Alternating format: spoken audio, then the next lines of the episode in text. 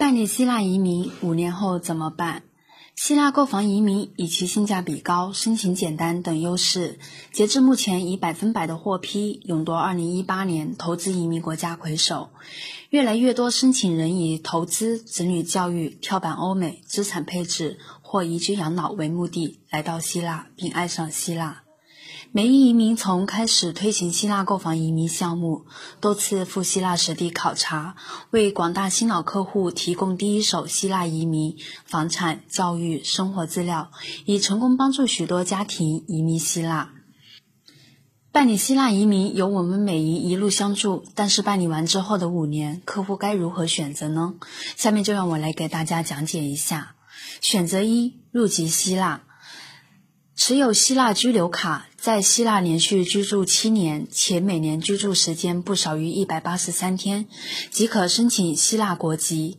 另外，未成年子女十八周岁之前连续在希腊读书六年，最晚十二岁开始就读。也可以入籍希腊，因此，如果在持有居留卡过程中满足入籍的居住条件，并通过入籍考试而规划成为希腊公民，那么这个居留卡就失去了意义，即使五年之后到期也不必理会。反之，如果还是居留身份，那每五年就面临着续期的问题。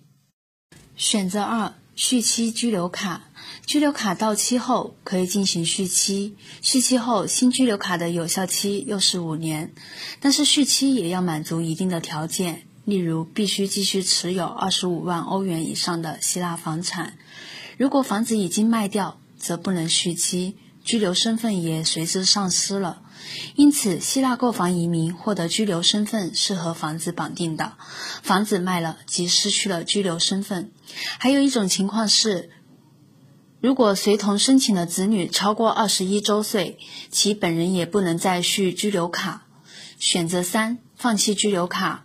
如果申请人在续期时已经卖掉了房子，或者有子女超过二十一周岁，那么就要放弃居留卡。当然，继续购买一套房产。维持居留身份也是可以的，只要在规定的时间内完成购房过程。因为每个人当初选择移民希腊拿居留卡的原因不一样，所以居留卡过期后的选择也不同。大家可以根据自己的初衷做选择。